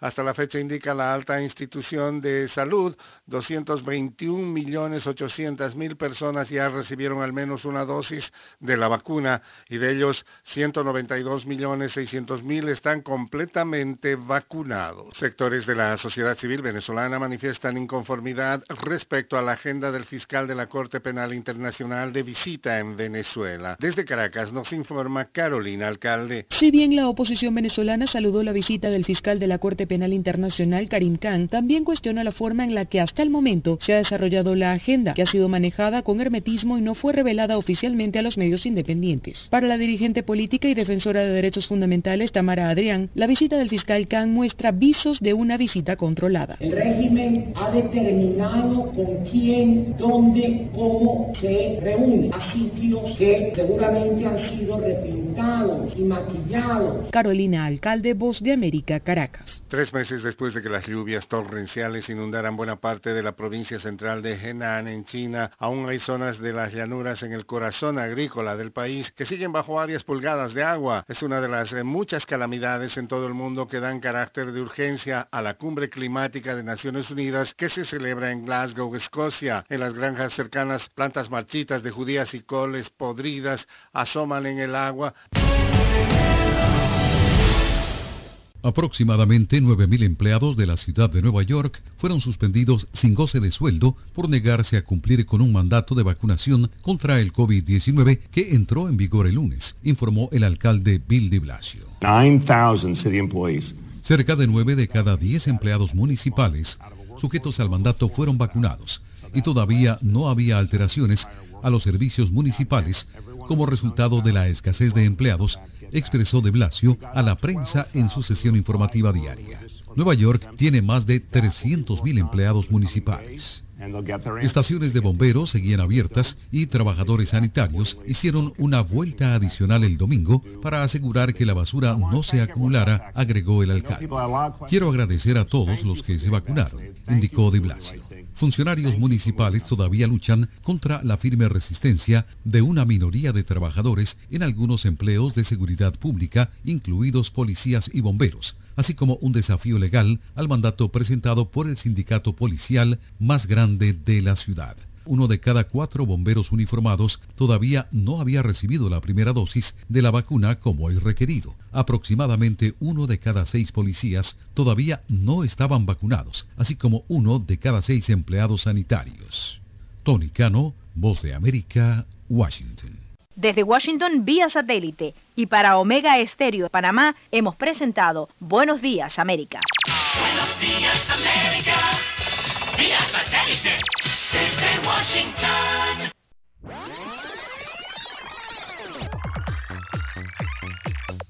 Omega Stereo tiene una nueva app. Descárgala en Play Store y App Store totalmente gratis. Escucha Omega Stereo las 24 horas donde estés con nuestra aplicación 100% renovada.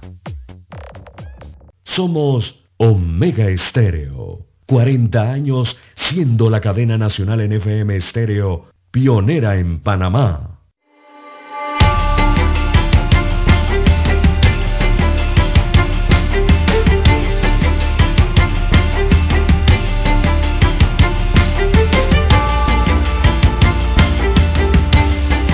Bien, seguimos. Son las siete, tres minutos. Oiga, tiene el tema de la bandera. Así Está es, preguntando el oyente, don César. Bueno, ¿Cómo se coloca la bandera? Porque en verdad, en verdad da pena ver una bandera mal colocada. Sí, depende del observador. Eh, bueno, hay distintas formas, ¿no? Cuando usted la coloca en el balcón, eh, en la ventana, ¿verdad? O, o, bueno, las que ya conocemos cuando van en el desfile.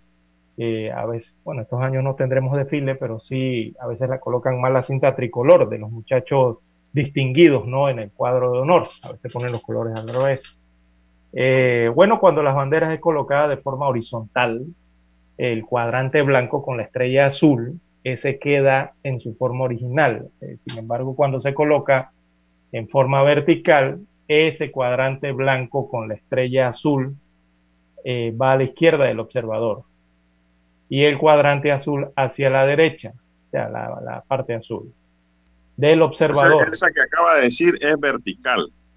Exacto, sí, en los balcones. Simplemente el cuadrante azul va arriba. de una manera más sencilla. Sí, en la parte superior derecha. Derecha. Sí. Yo siempre me guío por el cuadrante azul. Muchas personas lo Cuadrante hacen azul por a la derecha. muchas personas lo hacen por la estrella azul. Es que la estrella azul eh, está arriba del cuadrante, ¿no? Pero más usted la coloca en el balcón, si usted la coloca en el balcón de manera eh, vertical, el azul, cuando usted la está instalando, el azul debe ir a la derecha, en la parte superior observador. derecha. Del Sí, cuando usted- observador. del observador, o sea, del que la está instalando, ¿no? Y el- la, la- la estrellita, la estrella azul debe ir a la izquierda. No, Eh, el que la está instalando no es el observador. cuando va de forma vertical. es Si el yo, que la la voy, está si yo- si yo la voy a colocar en la ventana de mi casa, en la verja de mi casa o en la, en la ventana y la voy a colocar vertical, el azul, cuando lo estoy instalando, debe ir a la mano derecha superior, Así a es. la mano derecha. Pero, por Así ejemplo, eh, si usted está en un balcón, por supuesto que no va a salir, eh, no la va a colocar desde, el aire usted, ¿no? Usted la tiene que No colocar. enrede, desde la no enrede, Lara. balcón. No Y enrede. entonces, y en- bueno, Vamos a y- hablar del observador, no el instalador. ahora sí. El observador en la mano derecha. Nada más. El observador es el que está al frente. Bueno, el azul a la mano derecha superior. Así va.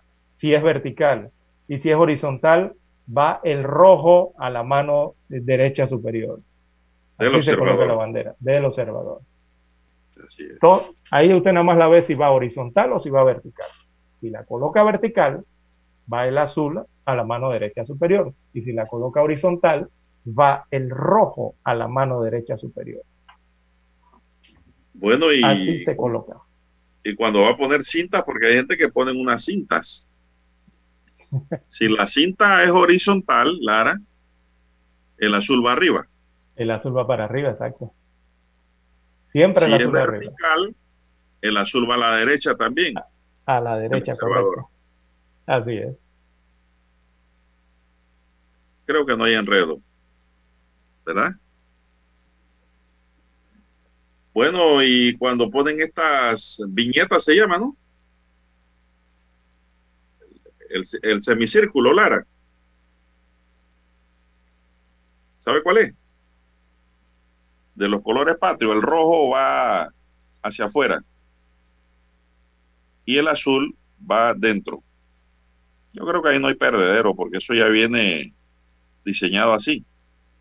Como usted lo ponga, le va a quedar el rojo abajo.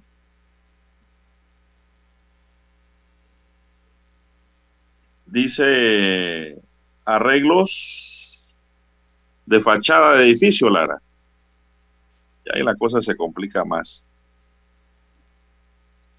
La cinta allí, el azul va a la derecha porque está vertical. Sigue la viñeta con rojo hacia abajo y le cierra con entonces con otra cinta vertical, pero ese azul no va hacia la derecha, va hacia la izquierda para dar un cierre con los dos colores azul pegados a la viñeta o, o semicírculo. Yo he visto muy poco estos adornos, pero ahí sí se complica la cosa bastante para muchos. Hay que tener cuidadito. ¿ah? Pero ya saben, lo importante aquí es la bandera, como ya explicó don César, horizontal con el rojo arriba, a la derecha del observador, vertical con el azul arriba de la derecha del observador. No sé, más claro, Lara, yo creo que se enreda más todavía. Bien, son las 7:10 minutos, así se coloca la bandera. Da pena tener una bandera mal puesta, don César. Pero bueno, como ahora dice que nada da pena porque Instagram lo aguanta todo. no sé realmente, pero estos son los símbolos patrios, los que cuentan allí. Bien, seguimos con otras informaciones para hoy. Edmundo Cortés y Ahmed Sáenz fueron declarados culpables de los cargos de homicidio, femicidio, tentativa de homicidio y robo en perjuicio de César Guerrero, que en paz descanse, Mélida Jiménez, que en paz descanse, y Rosa Sosa, Hecho ocurrido el 31 de julio de 2018 en la calle Primera del Valle de Cerro Azul, ubicado en el corregimiento 24 de diciembre. Y siempre se aplica el dicho que la justicia tarda, pero llega. Aquí llegó dos años y tanto después.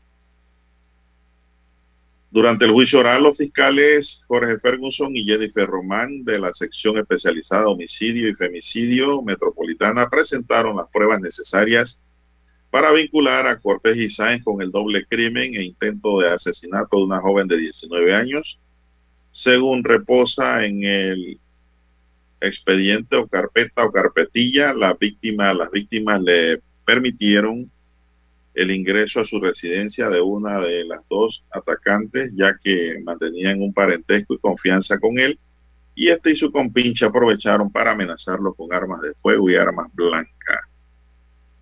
Dice la información que durante la investigación del caso los fiscales establecieron que Cortés y Sáenz golpearon a, a las víctimas para someterlos, luego los ataron, si es, los ataron. Y amordazaron, en medio de lo cual les propinaron una herida de arma blanca en el tórax a César Guerrero, la cual acabó con su vida, en tanto que a Mélida Jiménez y a Rosa Sosa le dispararon en la cabeza, producto de lo cual Jiménez murió. Sin embargo, Sosa, la joven, aún también resultó herida en la cabeza. Ella pudo escapar y posteriormente identificar a los criminales.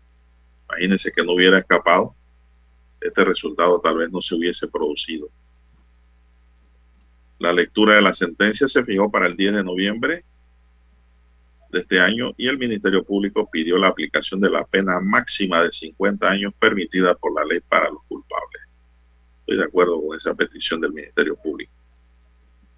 Que, que hay que poner penas ejemplarizantes increíble que esto haya ocurrido, pero bueno, la justicia llegó y condenó a estos delincuentes. Bien. En otra nota, también en nuestro Panamá de hoy, un hombre muerto y otro herido es el resultado de un tiroteo registrado la mañana de este lunes en el patio de una estación de combustible en el corregimiento de Veracruz, en Arreján, provincia de Panamá Oeste. Según testigos, los disparos fueron realizados por sujetos armados encapuchados. Uno de los ocupantes del vehículo, pese a estar herido, logró trasladarse hasta el hospital Hogar de la Esperanza en Veracruz.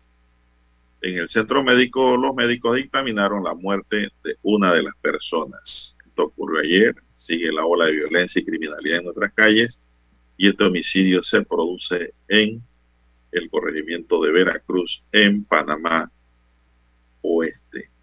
Las cámaras colocadas en el área y también en la estación de combustible ya tienen registrados quienes actuaron en este homicidio y la policía pues está tras la búsqueda de los criminales. Bien, don Dani, vamos a hacer una pausa y regresamos con la recta final.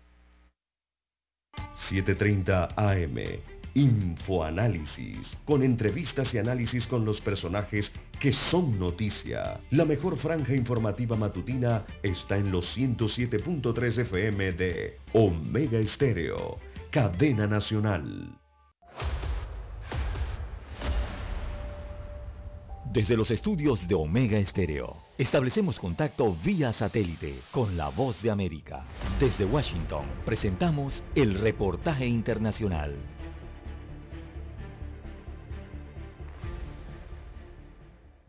A pesar de que el gobierno de Nicaragua hace un tardío esfuerzo por agilizar las jornadas de vacunación y ampliar la campaña a niños y jóvenes, habilitando más de mil puestos de vacunación y garantizando suficientes dosis de las vacunas cubanas Abdala, Soberana 2 y Sputnik Light, los nicaragüenses no han respondido a este llamado tal y como el gobierno lo esperaba y cientos de ciudadanos, en su mayoría jóvenes, llegan desde hace semanas a los puestos fronterizos de Honduras para vacunarse contra el COVID-19. Alejandro Soto, un joven de 22 años que decidió ir a la frontera con Honduras en busca de la inmunización, le contó a La Voz de América sus razones para hacerlo. Pues porque varios amigos de la universidad nos juntamos y tomamos esta decisión porque eh, la Sputnik Light nos dimos cuenta a través de las noticias que no está aprobada. De... El epidemiólogo Leonel Argüello analiza esta respuesta de los nicaragüenses pese a que el gobierno amplió la cobertura de inmunización y que ahora tiene a familias enteras que deciden ir hasta la frontera con Honduras y el experto destaca varios factores, incluyendo el tipo de biológicos que se ofrecen en Nicaragua. Otro elemento importante es que no se adquiere ningún compromiso con nadie, ni se le debe a nadie ningún favor.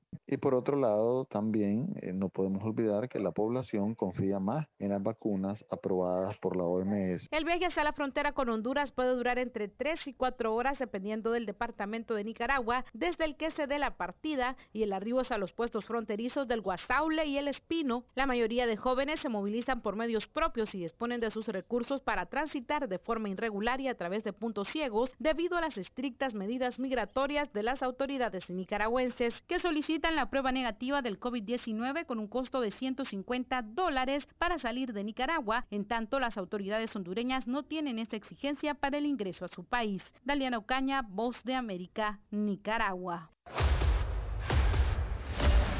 Escucharon vía satélite desde Washington el reportaje internacional.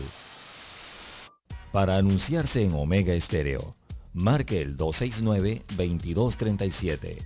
Con mucho gusto le brindaremos una atención profesional y personalizada. Su publicidad en Omega Estéreo. La escucharán de costa a costa y frontera a frontera. Contáctenos 269-2237. Gracias.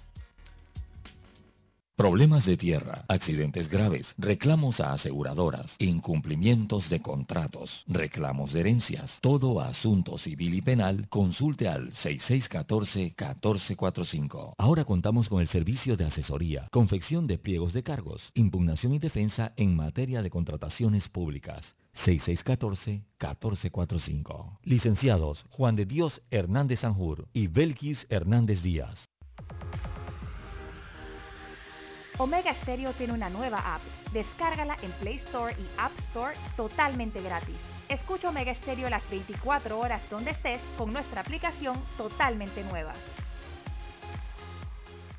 Omega Estéreo, 40 años innovando.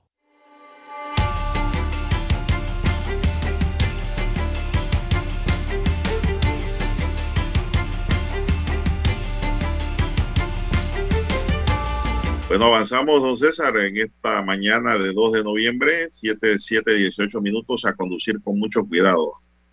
Los accidentes están a la orden del día. Y pues es mejor evitarlo, ¿no? Bueno, don César, eh, nos informan como que los hondureños no están muy contentos con el bolillo Gómez. Pero es que los hondureños están en una situación muy complicada, don Juan de Dios. No, y ¿Por qué no están contentos ahora? El, bolillo está haciendo lo que hace aquí, que lo contrataban y se iba para su país o para otro país y dejaba la selección nada más con los Con asistentes. los asistentes. Y los hondureños no están de acuerdo con eso. La prensa hondureña le está dando duro. Tenemos que el exdirector técnico de la Selección Nacional de- de Panamá y ahora nuevo entrenador de Honduras, Hernán Bolillo Gómez, estuvo este lunes, primero de noviembre, en la primera jornada de entrenamiento de su equipo Catracho.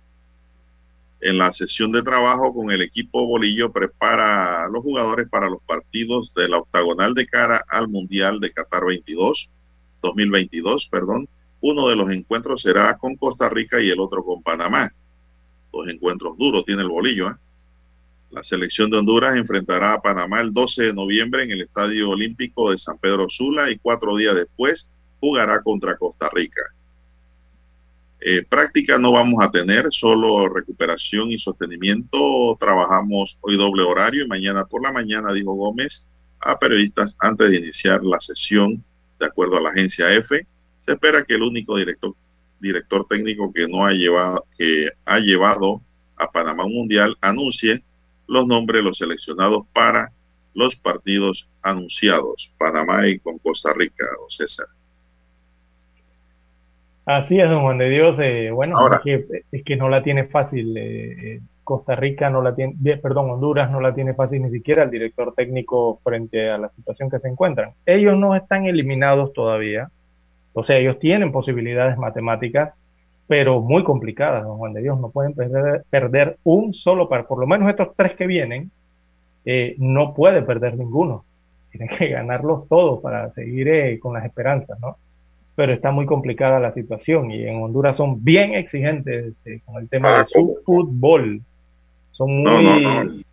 eh, es como en todos los países, ¿no? El, el sentimiento que se genera en la población, en los habitantes del país, eh, frente a la representación de su selección de fútbol o, o selección determinada, ¿no? De jugadores. Eh, son muy exigentes en ese tema. Son muy Y están- exigentes y, y no están contentos. Pero también ellos deben observar que el Bolillo Gómez es un director técnico emergente. Exacto, sí. Ellos votaron a su director y en medio de la contienda es como cambiar de caballo a medio río. Se corre el riesgo de que se lo lleve la corriente. Sí, él ha llegado como un bombero realmente, ¿no? él ha llegado un bombero, lo han elegido así para tratar de sofocar ese, ese- ese- ese incendio que hay en la selección y, y que hay en Honduras en cuanto a esto de la clasificación al Mundial de Qatar 2022. Están complicados de verdad, muy, muy complicados de verdad. Nadie se esperaba que Honduras estuviera en la posición en que está, solamente dos puntos creo que tienen en la, sí, dos puntos en la tabla general están en el sótano ahora mismo. Ni siquiera Jamaica. Jamaica ya salió del sótano. Así que juegos complicados les esperan, sobre todo este con Panamá. A lo mejor el bolillo fue por sus dos juegos, Lara. El de Panamá y de Costa Rica. Ahí se lleva un ser. billetito. También puede ser, ¿no? Cambio y fuera. Pero, pero. Exacto. Pero repetimos, eh, el fútbol es el fútbol, don Juan de Dios. Ellos no están eliminados. Actualmente no hay, ninguno de los ocho está eliminado. No están eliminados, pero sí pueden hacer daño. También. Exacto. Ninguno. Los ocho tienen sus posibilidades todavía intactas de eh, obtener cualquiera de esos tres boletos directos o el repechaje. Hay algunos que ya la tienen más fácil, el camino ya está allanado, por lo menos para México. Hay otros que todavía tienen que, bueno, eh, eh, echar un tramito más como Panamá, Canadá y Estados Unidos. Eh, compli- complicado, se le ha complicado un poco a Costa Rica, El Salvador, y ya cuando usted baja a Jamaica y Honduras, bueno, allí sí la crisis es mayor, ¿no? Hasta Bueno, esta Lara, altura para- del hexagonal. Y para los que les gusta el béisbol, todo está listo para esta noche a las 7 en punto. Arranca, así es, arranca el béisbol mayor ya en su ronda final. La novena Chiriquí recibe a Bocas del Toro en su primer partido de las semifinales de la versión 78 del campeonato, dedicado, dice aquí, al narrador y periodista José Pepe Cortés Ovalle en el estadio Kenny Serracín de la ciudad de David. Los tortugueros han tenido que extenderse a fondo ya que avanzaron a las semifinales luego de ganar el comodín a Coclé, siete carreras por tres, partido celebrado en el Carlin Byron el domingo. Mientras que los chiricanos llegan más descansaditos a dejar en el camino a los coclesanos ganando su serie 4-1 en la pasada ronda de 6. Los del Valle de la Luna tendrán en la lomita a su principal carta, el derecho de Ernesto Silva, mientras que el zurdo Oriondo de Colón, Julio Denis, lo hará por los tortugueros. Los chiricanos que tendrán a la fanaticada a su lado ahora arrancan eh, y se mantienen en la defensa de su título 15 que ganaron la temporada pasada. Y Bocas del Toro tiene su vitrina tres coronas. En 1961, cuando nació don César Lara, 2012 no, todavía. y 2014, quienes quieren llevar ahora su cuarto título, su cuarto trofeo. La serie es el mejor de siete partidos. Al ganador tendrá un boleto a la final. Por otro lado, en el estadio Roberto Flaco Val Hernández de las tablas continúa la batalla entre los equipos de Panamá Metro y Los Santos. Así es. Al mejor de siete. ¿Qué le parece? Bueno, se me quedó mi coclé. Bueno, ¿qué vamos a hacer? Así es el juego. Bien, don Juan de Dios, las 7.25 minutos de la mañana en todo el territorio nacional. También como titulaba usted, eh, han licitado las calles eh, para el Valle de Antón. Este Ah, es sí, el, sí, el sí, valle en el distrito luna, de eh. Antón, en la provincia de Coclé. Eh, como usted bien ha dicho, parece una luna esas calles. Sí, Y veo que han licitado unos 10 millones de dólares, eh, una licitación que fue de forma virtual eh, para eh, construir entonces las calles del Valle de Antón. Observo aquí a varios consorcios, ocho empresas presentaron sus propuestas, varios consorcios, empresas se han unido en forma de consorcio entonces para llevar adelante esta, esta construcción y van a construir aceras de hormigón de cemento Portland, don Juan de Dios. Yo creo que ahí debieron incluir el diseño eh, para eh, seguir el desarrollo de lo que se ha hecho en el mercado público del Valle de Antón, con esas aceras diseñadas, así como las de acá de Ciudad Capital, ¿no? Eh, pero las van a llevar entonces de hormigón de cemento Portland.